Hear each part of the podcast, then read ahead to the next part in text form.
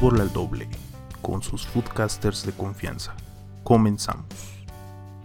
Nueva temporada en Fútbol al Doble y le damos la bienvenida a todos aquellos que nos empiezan a escuchar apenas. No, Mau, ¿cómo estás?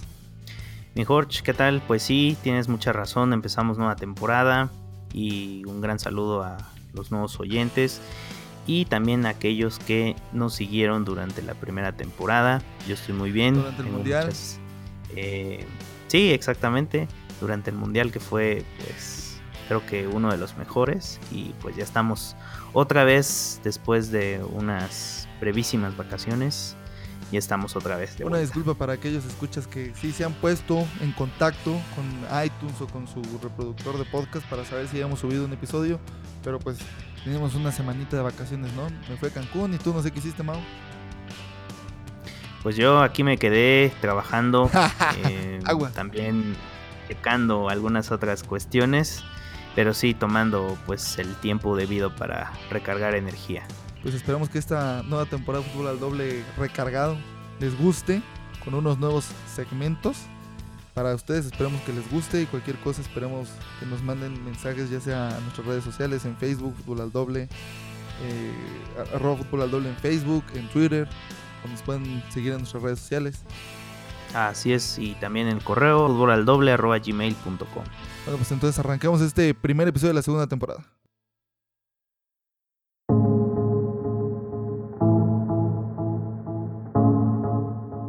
Ahora sí, entonces arrancamos con toda la carne al asador, el juego de la jornada que decimos con Mau, una plática previa, que fue el Pumas Necaxa. ¿Cómo viste este partidazo, Mau?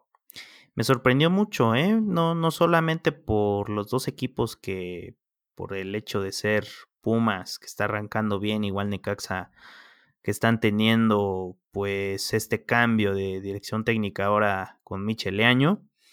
A mí sí me sorprendió, no solo por la cantidad de goles, sino por la calidad de fútbol que se desplegó, tanto de los jugadores y del esquema táctico de ambos entrenadores me parece que ya estamos viendo a un Pumas, un equipo canterano como en sus inicios, eh, Necaxa de la mano de Micheleaño, estamos viendo también a jugadores que están, sinceramente están desparramando talento por montones y me parece que fue muy reñido al principio.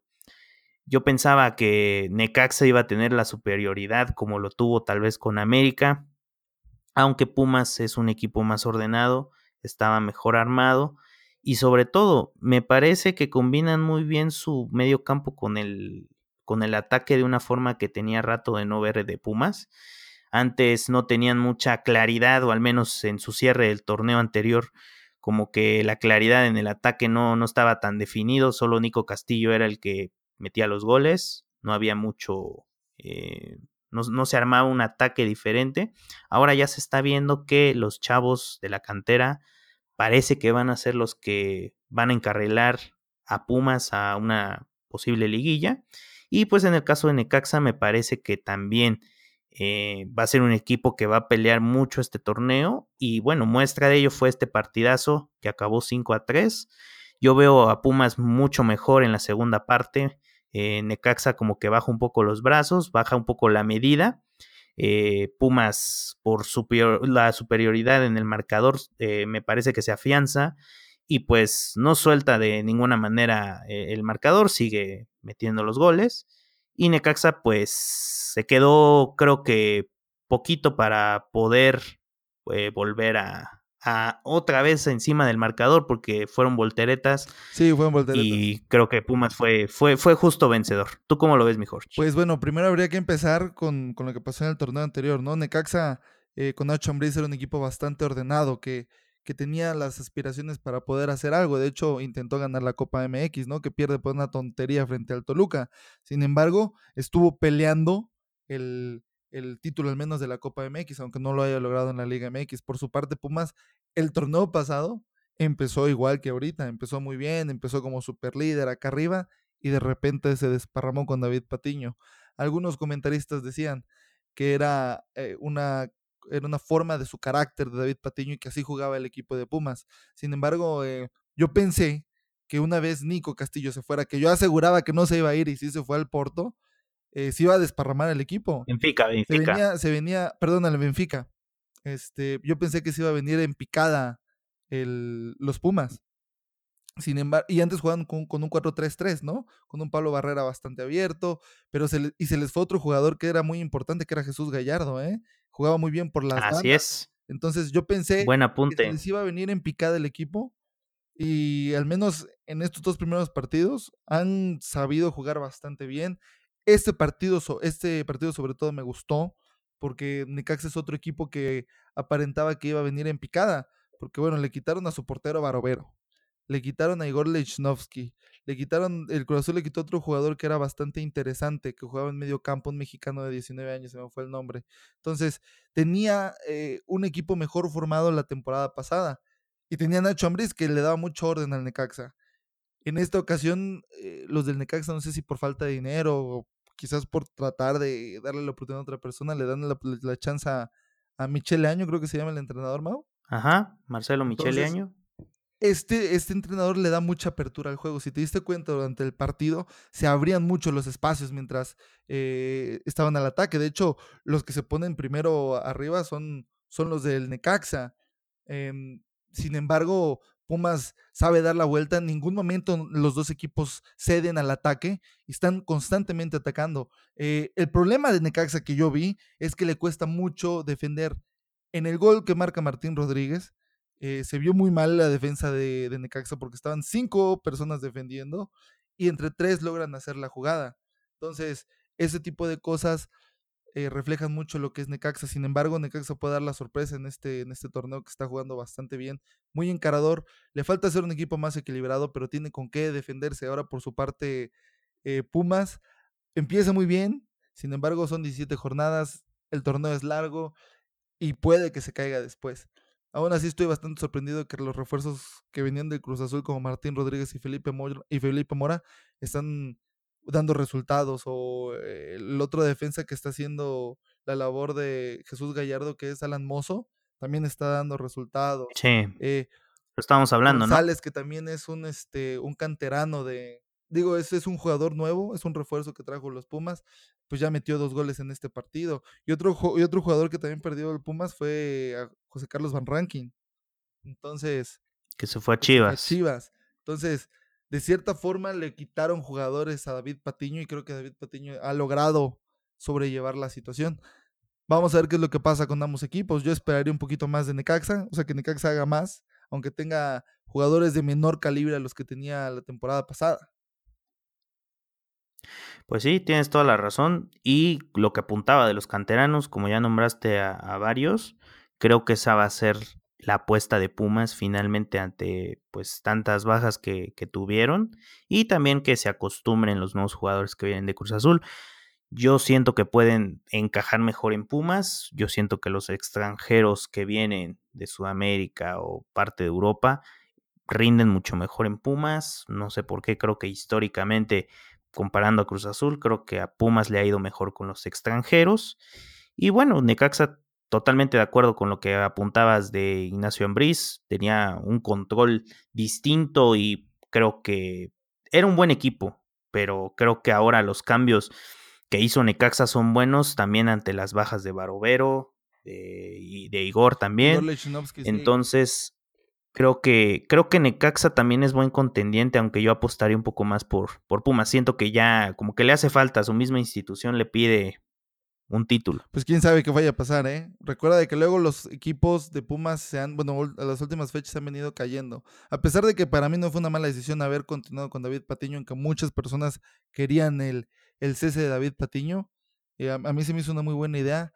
Creo que todavía le falta un poco de carácter, un poco más de experiencia como técnico para poder llevar al equipo al título. Sin embargo, Necaxa daría una sorpresa bastante agradable con este tipo de juego que está desplegando.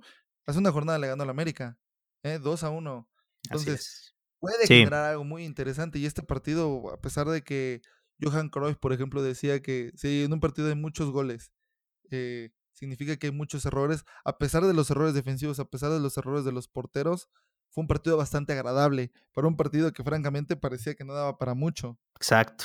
Sorprendió y pues no quedó a deber. Nos vamos con los resultados de la jornada, Mau.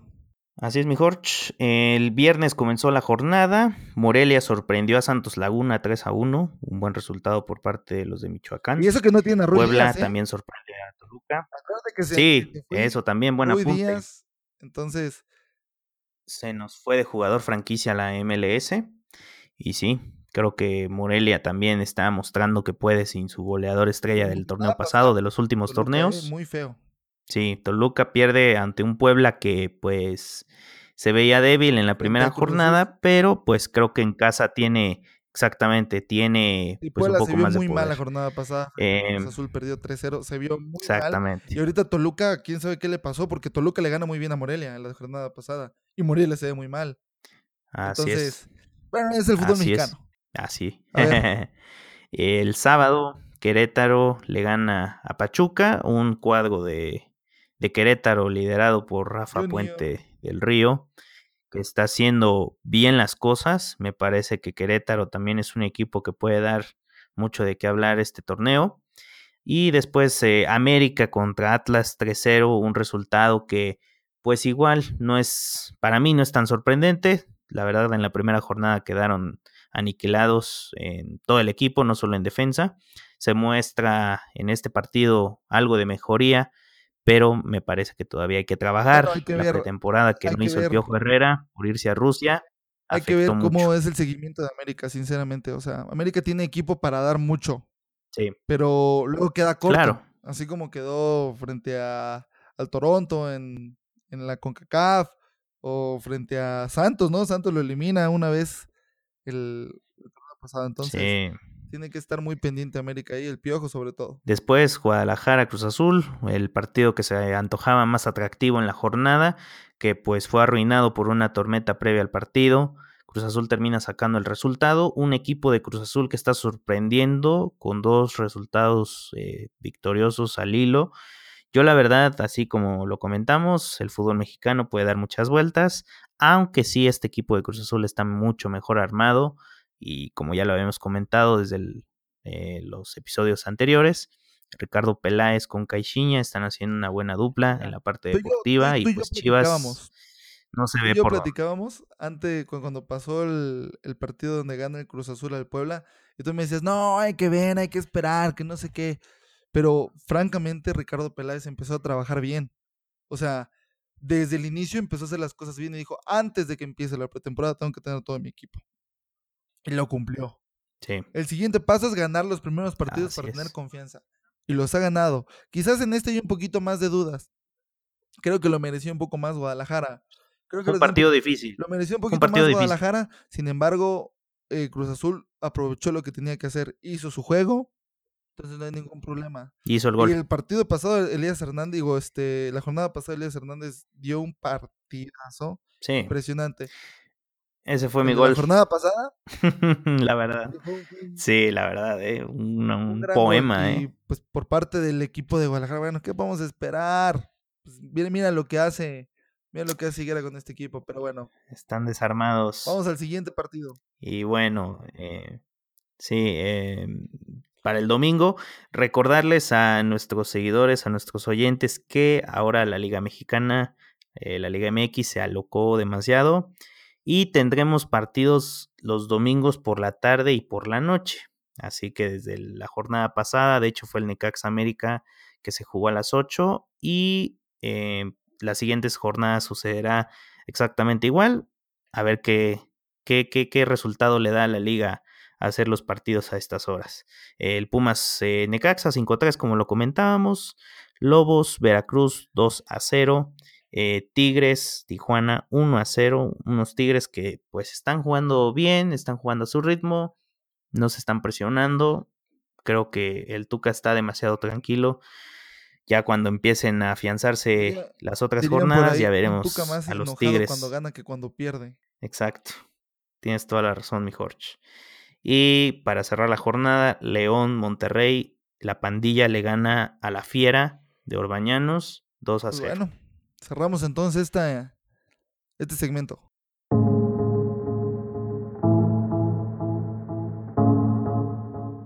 Y nos vamos con las breves. Entonces empezamos. Faraónica derrota la del Man U ante Liverpool. Digo, si saben a lo que me refiero. Arthur se luce en su presentación con el Barça frente al Tottenham con un golazo. La super máquina celeste, o sea, mi super máquina del Cruz Azul, arrolla las chivas de un arriero. Y no nos estamos refiriendo exactamente a Higuera, ¿verdad? En el partido de la mediocridad, los licántropos de miedo se imponen al Tibu. Chucky pierde el tino frente a la piñata organizada por el PSV. Y el Tuca Ferretti le dice no, cajajo, a la Selección Nacional de México.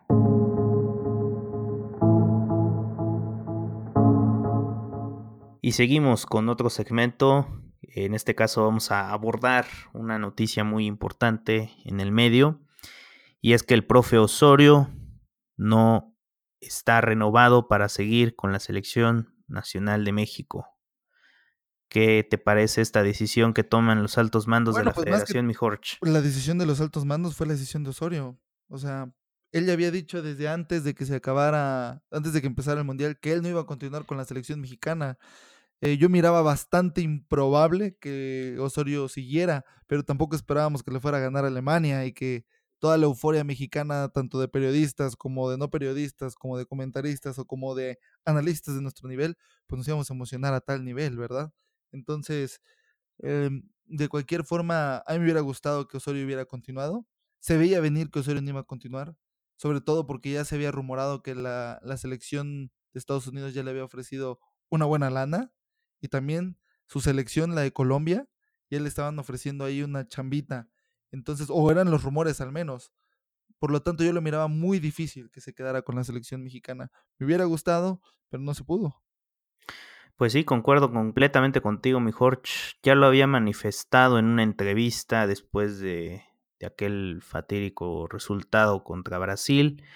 Em, creo que a mí también me hubiera gustado que el profe hubiera seguido, aunque tanta presión de estrés, como lo quieras llamar, creo que el puesto de selección mexicana, como algunos medios o algunos, eh, algunas personalidades lo apuntan, creo que es uno de los puestos más exigentes después de ser presidente de la República. Es un puesto que está en la mira de todos, en el que cualquiera te puede juzgar, te pueden masacrar, te pueden decir eso, es hasta de lo que te vas a morir. después de la silla del presidente. Es, es un puesto que nadie, al menos que no esté preparado, pues no quisiera tener. Y creo que lo que apuntábamos en, en, las breves, em, el Tuca está, pues de cierta parte, lo están seduciendo para que sea técnico, pero ya lo, ya lo apuntó más de tres veces que no quiere ser el técnico. Y yo creo que se resume a dos razones. La primera por el contrato que tiene con Tigres, lo quiere cumplir. Sí, bueno, ya tiene un año que lo renovaron hasta 2023, me parece. Quiere terminar el contrato. Y la siguiente es de que él se siente muy cómodo en donde está. Creo que gana lo que quiere. Tiene su Ferrari de lujo está en una de las mejores ciudades de México, no tiene nada que arriesgar y no tiene nada que demostrar. El interinato que tuvo hace unos años con, con, la selección, me parece que solo necesitaba tres partidos para que se diera cuenta que pues sí, puede ser un buen técnico, pero no te va a aguantar un proceso en el cual tienes partidos moleros y muy poquitas eh, giras a Europa, que de hecho creo que solo es una cuando hay un mundial previo a, y si clasificas a confederaciones, de ahí no tienes ninguna oportunidad de medirte frente a rivales grandes. Jugó contra Bélgica y contra Polonia. Tuvo dos, tuvo dos, exacto, tuvo dos. esa, esa, la, Copa Centenario, de Confederaciones. La América Centenario donde perdimos contra. Fue una burla porque. Contra Chile 7-0. Exacto. bueno, fue otra. Jugamos contra Uruguay y le ganamos bien en, esa Copa América, déjame recordarte. Sí, pero necesitas más proyección ante rivales europeos, que al menos creo que eso es lo que necesita México. Ya viendo quién, quién quede como director técnico de la selección, se necesita cambiar la mentalidad. O sea, ahora que lo estamos tomando, pues, pues esta noticia por, por los cuernos, eh, John de Luisa ya, es, ya está encargado directamente de la federación, se hizo el nombramiento la semana pasada, pero pues todos apuntan a que es más de lo mismo. Sigue siendo Televisa quien sigue eh, mandando en el fútbol Pero algo que se veía venir, ¿no? Pero al menos yo sí pediría un poco. O sea, sí, claro, por supuesto. Pero al menos, pues, veremos si eso puede cambiar, al menos en el siguiente proceso de. Bueno, tienen que pasar dos procesos mundialistas para que vuelva a haber otras elecciones y ver qué pasa. Pero creo que ya el técnico que le toque, creo que ya eh, yo, yo apunto, ahora sí apuesto a que no va a ser extranjero. Eh, Matías Almeida, tú bien sabes que está siendo bloqueado por Chivas para que no sea técnico de la selección. Creo que va a ser un, mexicano el técnico. Nadie del extranjero va a querer eh, preparar a México, nadie va a querer dirigir a México por la sencilla razón de que no hay, eh, no hay un proceso realmente estipulado en el que pueda ser eh, una selección con aspiraciones grandes, eh, sigue siendo la misma que está cómoda en su confederación, que sigue jugando partidos moleros, que no tiene proyección eh, o al menos una mejor proyección adecuada, que solamente da zarpazos cada mundial, que sorprende a los rivales y que no pasa del quinto partido, que no pasa el quinto partido. Mientras no haya un cambio fuerte desde arriba, creo que México va a seguir estancado, la selección mexicana va a seguir estancada en el mismo sitio. ¿Tú cómo lo? Eh, al respecto de los partidos que tú me decías, yo igual creo que necesita la selección mexicana lograr eh, compenetrarse con selecciones de mayor nivel. Yo no soy directivo y creo que ninguno de nosotros sabemos bien cómo se mueven las cosas, pero veo altamente eh, probable que también las otras selecciones de alto nivel estén interesadas en jugar partidos con selecciones de su mismo nivel para mantener eh, pues el propio nivel, vaya. Entonces, probablemente no les interese tanto jugar con México o traer sus selecciones eh, A, vamos a decir, o vamos a llamarles así, eh, de sus equipos. Lo más probable es que esperen que México vaya, si es que acceden, en dado caso. Sí, de hecho México tiene que ir, no, no puede obligar a, a. Bélgica O sea, o a ese es el punto, que accedan. Eso es por un lado. Por otro lado, ¿quién es el técnico idóneo para sustituir a Osorio? Desde mi perspectiva es Matías Almeida. A pesar de que el Tuca Ferretti ha logrado varios eh, logros importantes desde que asumió la dirección técnica de los Tigres, creo que en menor tiempo, con puros mexicanos, con un trabajo mejor estipulado, lo ha logrado Matías Almeida. O sea, a pesar de que su plantel es de puros mexicanos, estábamos conscientes todos de que no era el mejor plantel de Chivas. No ha sido el mejor plantel de Chivas por los problemas económicos que ha tenido. Y con eso ha logrado ganar cosas muy interesantes. Entonces, yo creo que el técnico idóneo es Matías Almeida. Lo dijiste muy bien. Chivas está bloqueando su llegada. Sin embargo, existe la posibilidad de que por el bien del fútbol mexicano, porque sabemos de que la selección mexicana genera mucho dinero, por el bien de ese dinero, jalen a Matías Almeida. Existe la posibilidad, aunque yo creo que lo más probable es que quede otra vez el Piojo Herrera. Ya todo el mundo sabía que, que, que él quiere dirigir a la selección mexicana. John de Luisa es de la misma estructura que, que de la que viene el Piojo.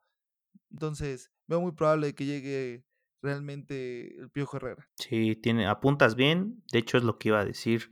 No tengo otro candidato u otros Bueno, se candidatos aparte de los que ya este, mencionamos. portugués, no sé si te acuerdas. Ya se André había rumorado ese portugués y se decía de que él iba a ser el que iba a llegar. ¿Qué tan cierto es? ¿Qué tan...? Eh, la verdad no lo veo, eh. No lo veo, porque ni con el Chelsea pudo hacer algo relevante. Y creo que no ha tenido experiencia Bueno, con tampoco Osorio la selecciones. tenía. Entonces. ¿Y se la dieron? mm, Pues al menos conociendo un poco más su trabajo con, con Sao Paulo y con Atlético Nacional en Colombia, pues al menos yo sí tenía las referencias de que pues había hecho algo con equipos me- medianamente grandes. em, de ahí, de Vías Boas, como te, te digo, yo creo que la, la dirección técnica del Chelsea le quedó muy grande. De hecho, creo que no debió de haber llegado. Igual una serie de indecisiones ahí por parte de, esa directiva. Pero sí, tristemente no, no, no tengo ni siquiera un candidato así para decirte este va a ser, porque con lo de Matías Almeida, a mí, a mí sí me gustaría que fuera, pero no lo van a dejar trabajar como él quiere. O sea, de hecho, la misma eh, carta de no recomendaciones de que Almeida puede manipular a, la, a los chavos, a, a, los integrantes de la selección y rebelarse contra los directivos. O sea, esa es como que la mayor queja de, de Higuera para que no llegue Matías Almeida a la, a la dirección técnica. Sinceramente, eh, el Piojo Herrera, pues, o sea, a mí la verdad me da igual si deja la América o no. Yo creo que ya se oxidó, la oportunidad la tuvo, la desaprovechó. Ya venía jugando muy en esta mal, ¿eh? segunda etapa con América. O sea, la selección las bien. cosas, ajá, o sea, 2014. las cosas no En vienen 2014 siendo buenas juega, con él. eh, la- el mundial da un gran mundial y da un gran despliegue de fútbol, mucho mejor que el que desplegó ahorita con Osorio la selección. Sin embargo, después, en el proceso eliminatorio, Sí. empieza a tener ciertos problemas y empieza a tener una baja de juego bastante grande. Si no mal recuerdo, se metió en problemas en una Copa Oro. Sí, eh, sí es cierto. O sea, se, se disputó el resultado contra Panamá. De hecho, fue un fraude ahí de, de una mano que no era. Y pues México terminó ganándole a Panamá por la mínima con un penal que pues no era. Y terminó, me parece que terminó ganándole a Jamaica en el 2015. Pero fue una actuación que es cuando pasa lo de Martinoli, me parece que es una actuación, creo que de las peores que le he visto a, a Miguel Herrera con, con un equipo de Sí, fútbol. sí, sí, pero bueno, ¿qué te parece? Ya cambiamos de tema.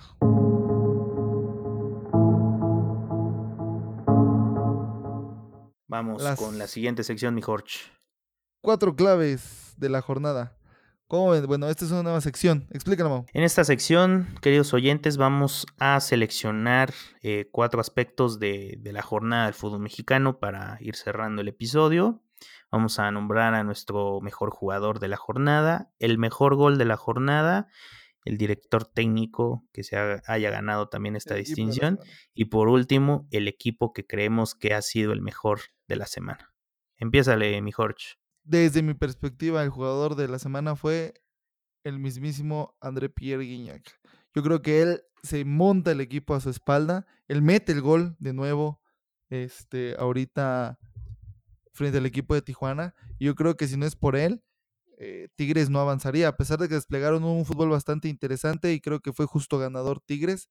eh, Tijuana en los últimos 15, 20 minutos estuvo cerca de, de darle la vuelta al marcador o de empatar el marcador al menos, lo que pudo haber sido pues, un problema para el Tuca, ¿no? Se hubiera encabronado más.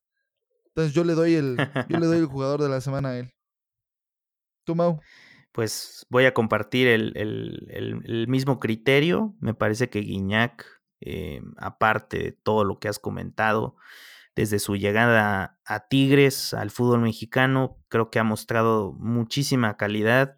La Liga MX le queda muy corta, o sea, es, es un jugador diferente y de fútbol moderno que ha trascendido, que ha hecho campeón a Tigres, que sí, como lo comentas, carga eh, al equipo, que ha tenido sus malos momentos, pero me parece que en el balance ha sido mucho mejor que peor. Y recientemente se conoce que el Mónaco estaría ofertando por sus servicios. Em, habría que ver por cuánto sería la, la operación. Y yo creo que sí sería un error dejarlo ir, al menos en este torneo que ya está empezando, porque eh, creo que es muy malo dejar ir a uno de tus jugadores o al mejor jugador de tu plantilla por unos cuantos millones de, de euros. Bueno, vámonos entonces con el mejor gol. Dime, ¿cuál fue el mejor gol para ti? Mira, del partido de Pumas contra Necaxa, eh, me parece que el, el- el gol del empate para mí eh, es, es muy bonito por cómo, cómo, cómo pasa a Alan Mendoza, el gol del empate, el 1-1. Eh, viene de un tiro de esquina que saca en corto, eh, un centro que viene prácticamente a, a otra banda cambiada y que Arribas de- devuelve con, con un pase de cabeza y que pues Mendoza termina por pues hacer una, una volea casi chilena. Creo que es un golazo que lo acomoda al rincón. golazo, Y bueno, exactamente. Para mí igual fue un gol de- del equipo de los Pumas, pero para mí fue la jugada de triangulación que hacen entre Malcorra, Felipe Mora y Martín Rodríguez. Eh, se estaba disputando la pelota en el centro del campo, Malcorra la tiene, le hace el pase a Felipe Mora, los cinco defensas eh, o los cinco jugadores que están defendiendo el Necaxa quedan mal parados, generando que Martín Rodríguez pueda hacer la picada por la pelota y de toque de primera la mete en el rinconcito, papá. Entonces, ese gol se me hizo muy bueno por la jugada en colectivo y sobre todo por la definición de Martín Rodríguez. Ahora me encabrona porque, bueno, Felipe Mora y Martín Rodríguez no hicieron su mejor esfuerzo en el Cruz Azul la temporada pasada. Entonces, ahorita ya están haciendo bien las cosas, que no se mamen. Entonces. Es que te digo que les cae mejor Pumas que Cruz Azul. Puede ser, puede ser, puede ser. Sí.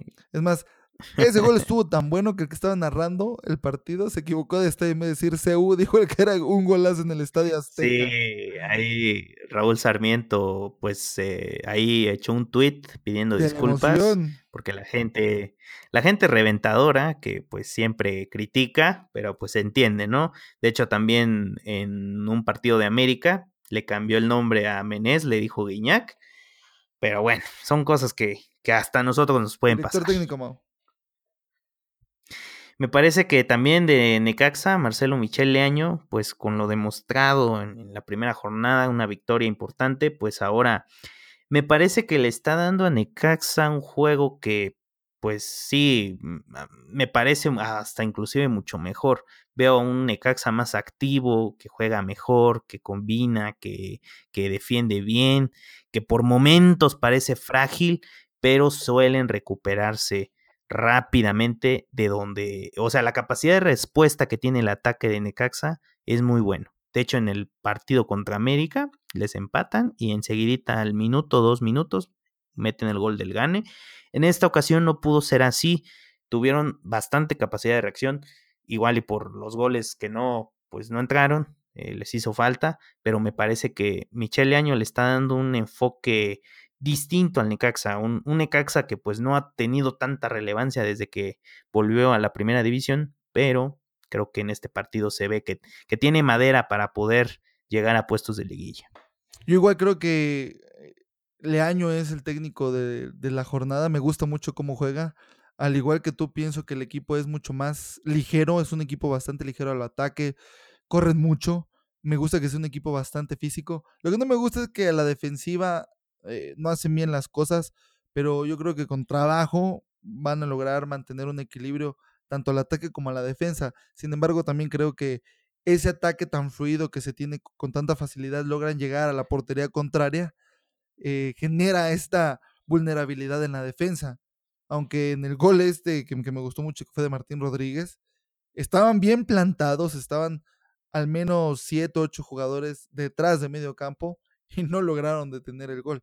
Entonces, esos errorcitos sí se ven mal.